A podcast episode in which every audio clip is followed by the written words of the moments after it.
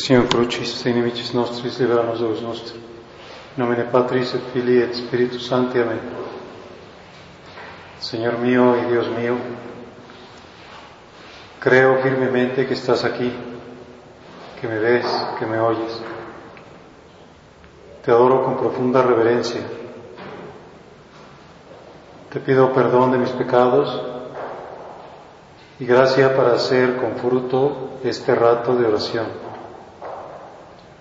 Madre mía Inmaculada, San José, mi Padre y Señor, Ángel de mi guarda, interceded por mí.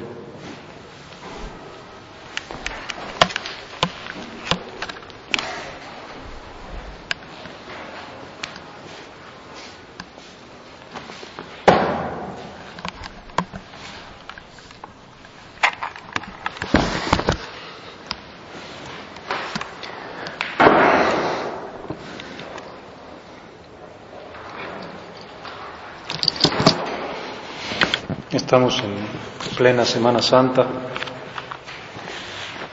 Y hoy que es martes nos podemos situar en aquellos pasajes que la liturgia nos ha ido presentando precisamente como para invitarnos a, hacer como rondas eh, en torno a la pasión de Cristo, en torno a los sentimientos de Cristo, en torno a los acontecimientos que ocurrieron esa semana precisamente en que el Señor entra triunfalmente en Jerusalén, como recordamos antier,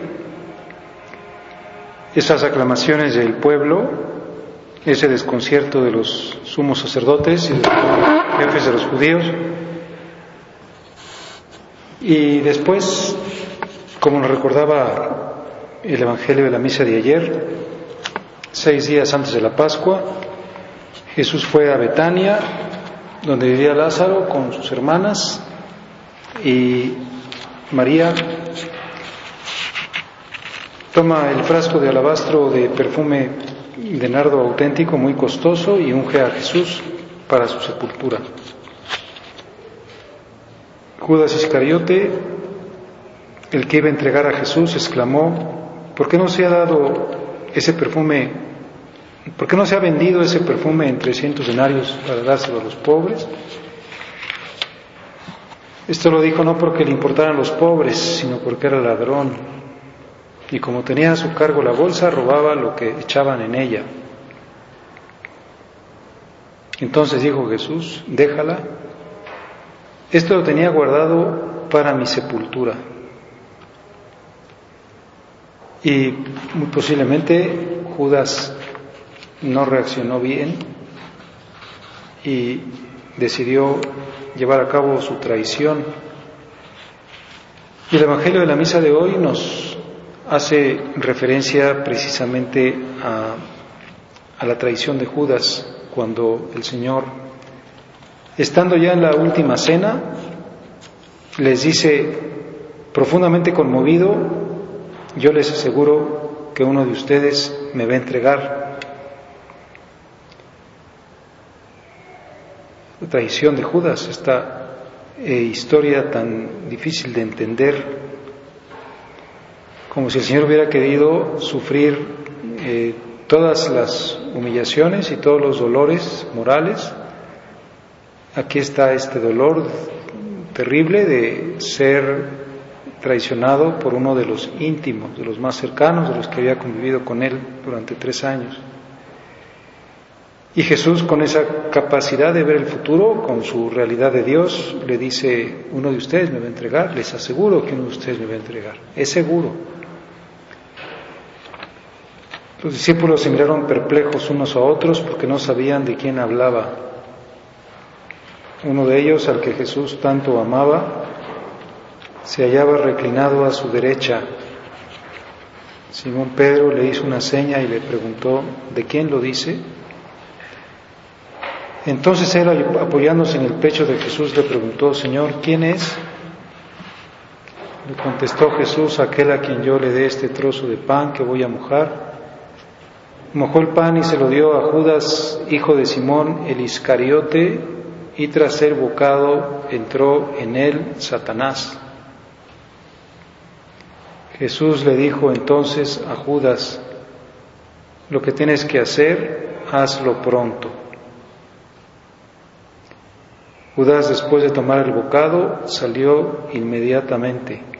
Era de noche, casi como si fuera una eh, explicación a lo que pasaba en el alma de este hombre. Era de noche. Si había hecho la noche, había permitido que entrara en él Satanás. Junto con el bocado entró en él Satanás. Tras el bocado entró en él Satanás, dice el texto. Pues el Evangelio nos está presentando, como decíamos, estas rondas, una ronda y otra ronda, para ver a Jesús. Sabemos que iba y venía de Jerusalén a Betania.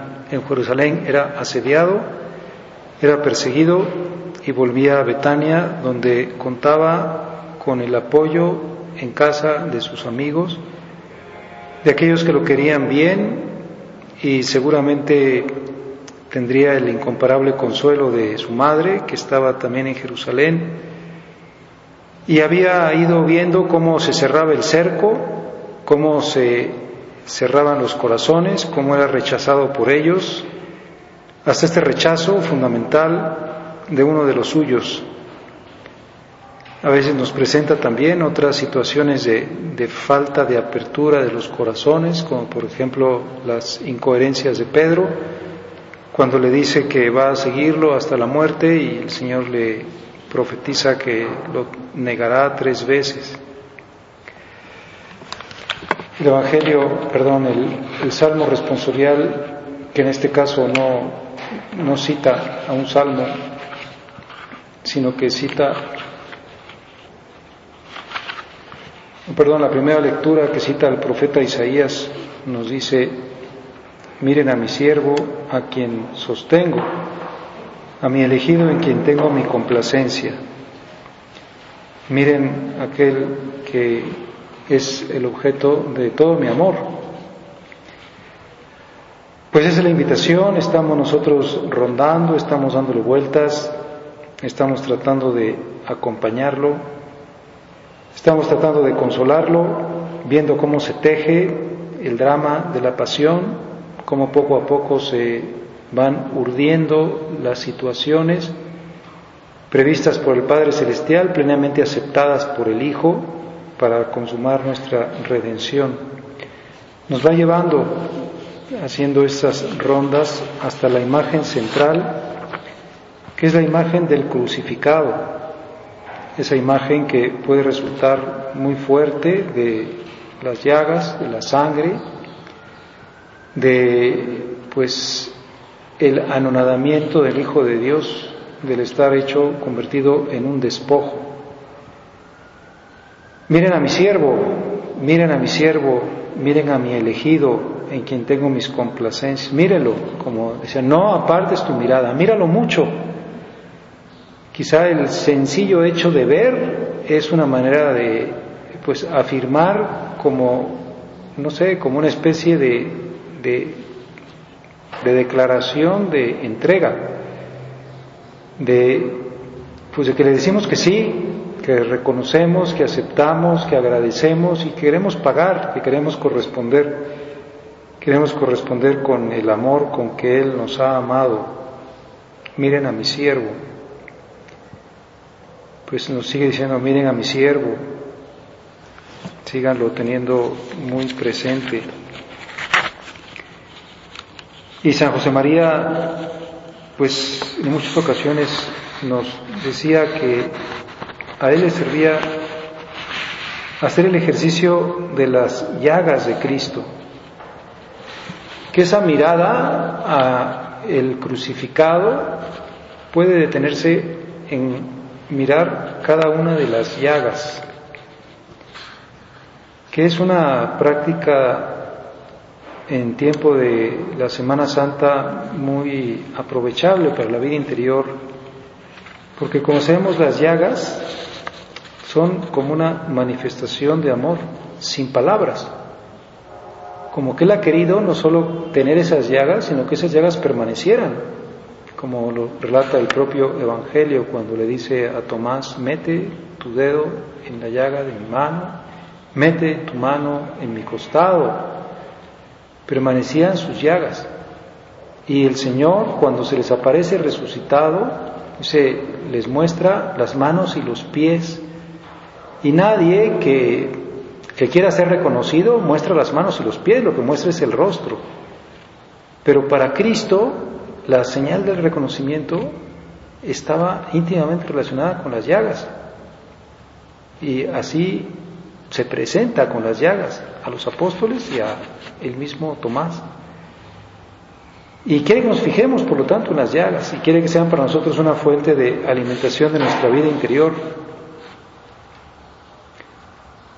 en la fiesta de la preciosísima sangre de Cristo, el himno de laudes del breviario dice, Salvate Christi vulnera, inmense amoris piñora.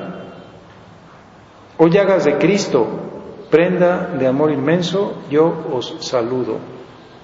Salve, salvate. Christi vulnera, las heridas de Cristo. Inmense amoris piñora es la prenda del amor inmenso, la prueba del amor inmenso. Pues ojalá que nosotros las comprendamos así. No te dice palabras, pero te muestra sus manos llagadas. Como diciendo, si antes dudabas, no dudes ahora. Si antes te limitabas en tu entrega, no te limites ahora. Si antes pensabas que no tenías aquí toda la fuerza de salvación, no dudes ahora, mis llagas son como fuentes de donde sale la redención. A veces nosotros decimos, pues ve, no sé, a, traer agua. Y entonces voy al lavabo, abro la llave y no sale nada. No hay agua. Dicen que esta semana va a haber muy poca agua, que van a cortar no sé qué porcentaje pues nosotros podemos decir que, que las llagas de Cristo siempre emanan, siempre fluye sangre y agua. Y por eso recordamos aquella oración, agua del costado de Cristo, lávame. Sangre de Cristo, embriágame. Ahí está mi salvación, de ahí viene la fuerza redentora. San Agustín tiene una oración a las llagas que dice, cuando algún mal pensamiento me fatiga, vuestras llagas, Señor, me son escudo. Que a veces podría yo decir, bueno, en vez de simplemente rechazar un mal pensamiento, pues piensa en las llagas de Cristo y, se estrellan ahí los malos pensamientos. Cuando el mundo me acosa, me son refugio, pero no estoy solo, tengo toda la fuerza de la redención de Cristo. Cuando el demonio se embravece y como león da bramidos para tragarme, entrando en vuestras llagas pierde su fuerza y huye de mí. En todas mis adversidades no hay otro remedio más eficaz que vuestra cruz y vuestras llagas. Vuestras llagas santísimas son el báculo de mi peregrinación, el timón de mi, de mi navío, el puerto de mi navegación, el apoyo de mi alma desmayada, el maná de este desierto, el descanso de mis trabajos, la salud de mis enfermedades, la vida de mi continua muerte, mi gloria, mi esperanza y todo mi bien. En estas llagas duermo seguro y sin sobresalto Cristo murió por mí. ¿Qué cosa puede haber tan amarga que con esta palabra no se haga dulce?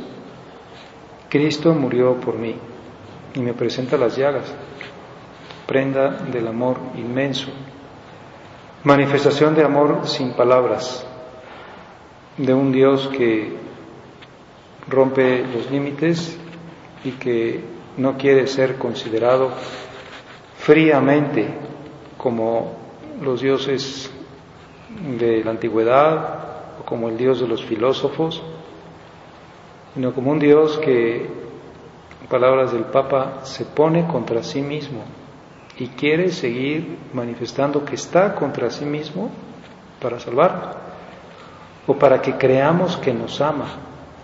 Pero si no dudes, ¿por qué tienes a veces tantas preocupaciones? ¿Por qué no confías? ¿Por qué no eres alguien que se entrega más? ¿Por qué a veces no estás contento? ¿Por qué te dejas llevar por pensamientos negativos o pesimistas?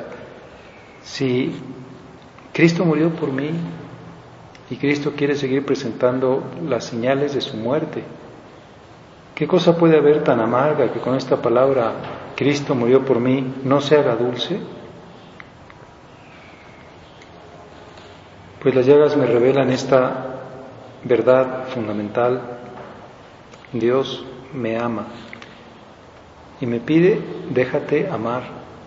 Entra en esta dinámica, no desenfoques tu vida interior, no pienses que por tus esfuerzos vas a ser capaz de llegar a la santidad, sino por mis llagas, por mi pasión, por mi sangre, porque están abiertas, porque no quiero que tengas distancia, porque puedes hacer muchas veces lo que hizo Juan, que acabamos de leer en ese momento de la última cena, que reclinaba su cabeza en el pecho de Cristo, y podríamos decir, y ahora el corazón de Cristo se oye más fuerte porque está abierto, porque ha quedado traspasado por la lanza del soldado. Si antes dudábamos en amarlo, no vacilemos ahora en devolverle amor por amor. Dice la biografía de Santa Ángela de Foliño, pidió un día a nuestro Señor que le indicara con qué ejercicio pudiera honrarle más. Y apareciéndose en la cruz le dijo, Hija mía, contempla mis llagas. Aprendió de este amable Salvador que nada le es más agradable que la meditación de sus sufrimientos. Pues contempla mis llagas, como si nos dijera, si, si no crees en mis palabras, cree al menos en mis llagas. Si no te convence lo que te dije, como mi Padre me ha amado, así los he amado yo, o permanezcan en mí como yo en ustedes, o no tenga miedo, mi pequeño rebaño. Si no te convencen mis palabras, que te convenzan las llagas.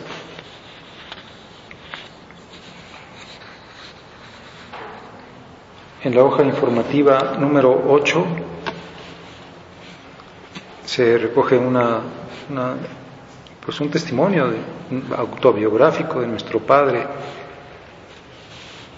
Dice, hablando de, pues, de cuando era adolescente, dice, acuden a mi pensamiento tantas manifestaciones del amor de Dios en aquellos años de mi adolescencia, cuando barruntaba que el Señor quería algo de mí, algo que no sabía lo que era, 14 años, 15 años, adolescente, sucesos y detalles ordinarios, aparentemente inocentes, de los que Él se valía para meter en mi alma esa inquietud divina. Por eso he entendido muy bien aquel amor tan humano y tan divino de Teresa del Niño Jesús que se conmueve cuando por las páginas de un libro asoma una estampa con la mano herida del Redentor también a mí me han sucedido cosas de ese estilo que me llevaron a la comunión diaria, a la purificación, a la confesión y a la penitencia.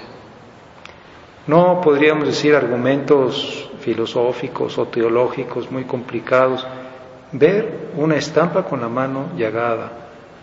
De eso se sirve en este caso el Espíritu Santo para pues conmover a nuestro fundador y decir purifícate, frecuenta la Eucaristía, ten una vida interior más profunda, trátalo, confía en su amor, confía en que te ha redimido. Ese es tu camino, no te pierdas. No es, como decíamos, que tú inventes la ruta o que seas muy ordenada o muy trabajadora, sino que descubras el amor de Cristo. Y ahora te dice, pues te va una prenda, una prenda de mi amor que es las llagas, cada una de las llagas.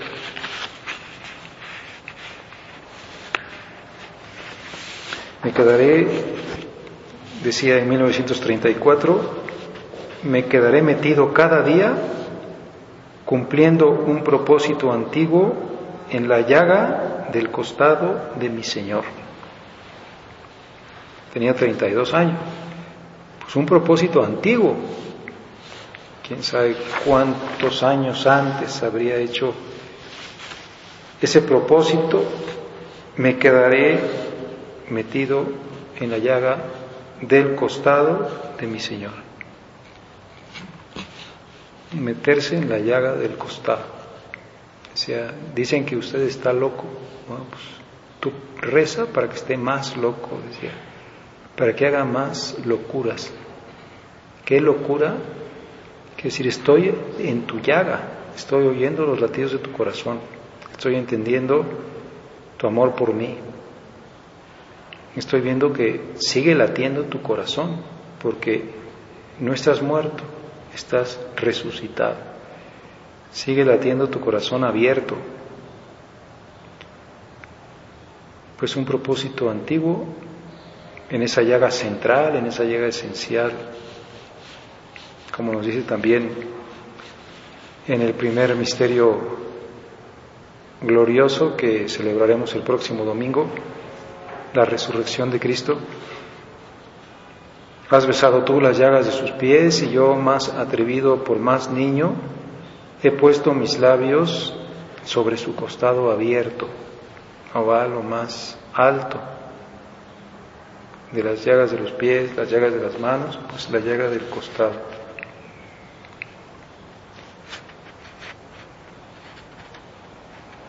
Verdaderamente es amable la santa humanidad de nuestro Dios, dice en un punto de camino. Punto 555. Dice, te metiste en la llaga santísima de la mano derecha de tu Señor y me preguntaste, si una herida de Cristo limpia, sana, aquieta, fortalece y enciende y enamora, ¿qué no harán las cinco abiertas en el madero?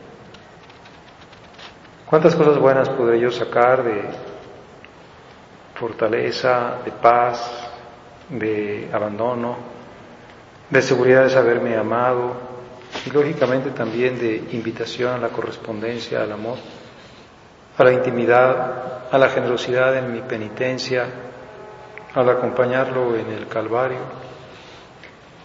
Pues cuánto podré hacer, hasta podría decir, hasta llenarme de la sangre con esa llaga de la mano derecha que aprieta, que empapa y que después lanza.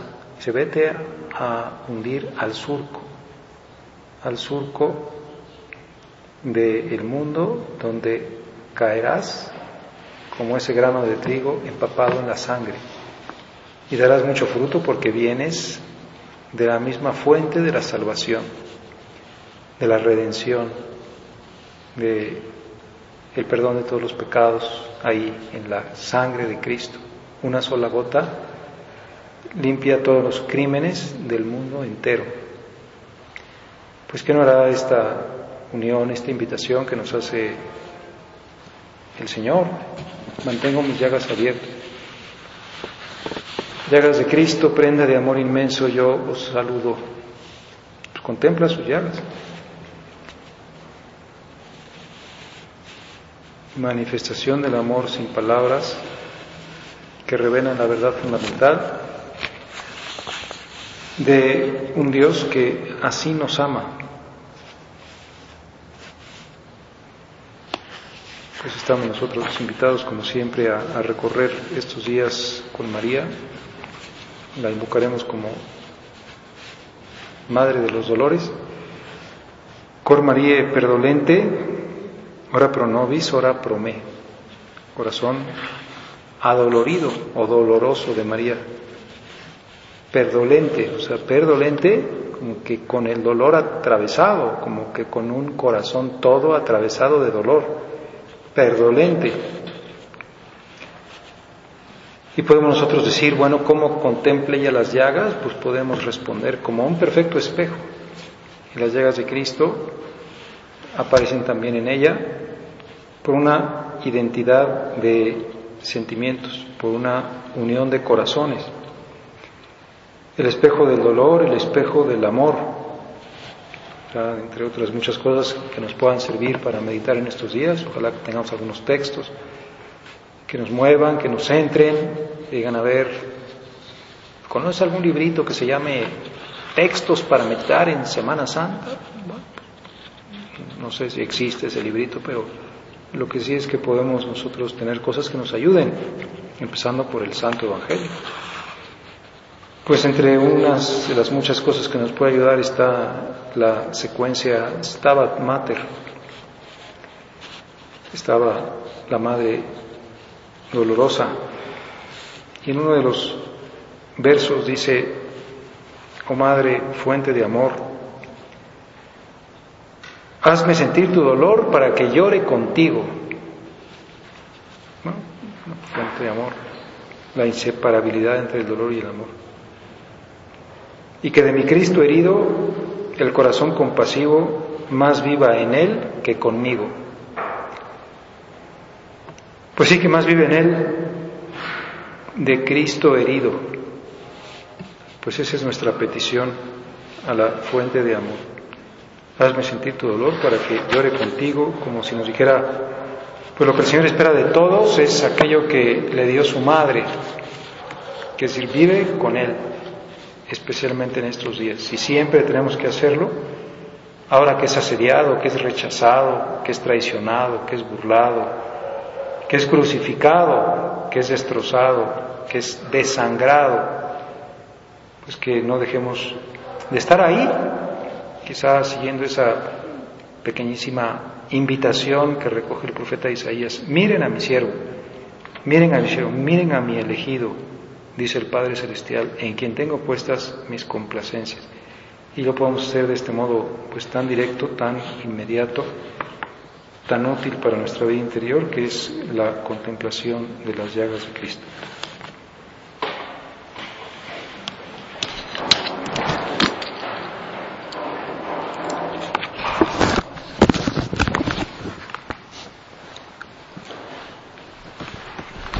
Te doy gracias, Dios mío, por los buenos propósitos, afectos e inspiraciones que me has comunicado en esta meditación.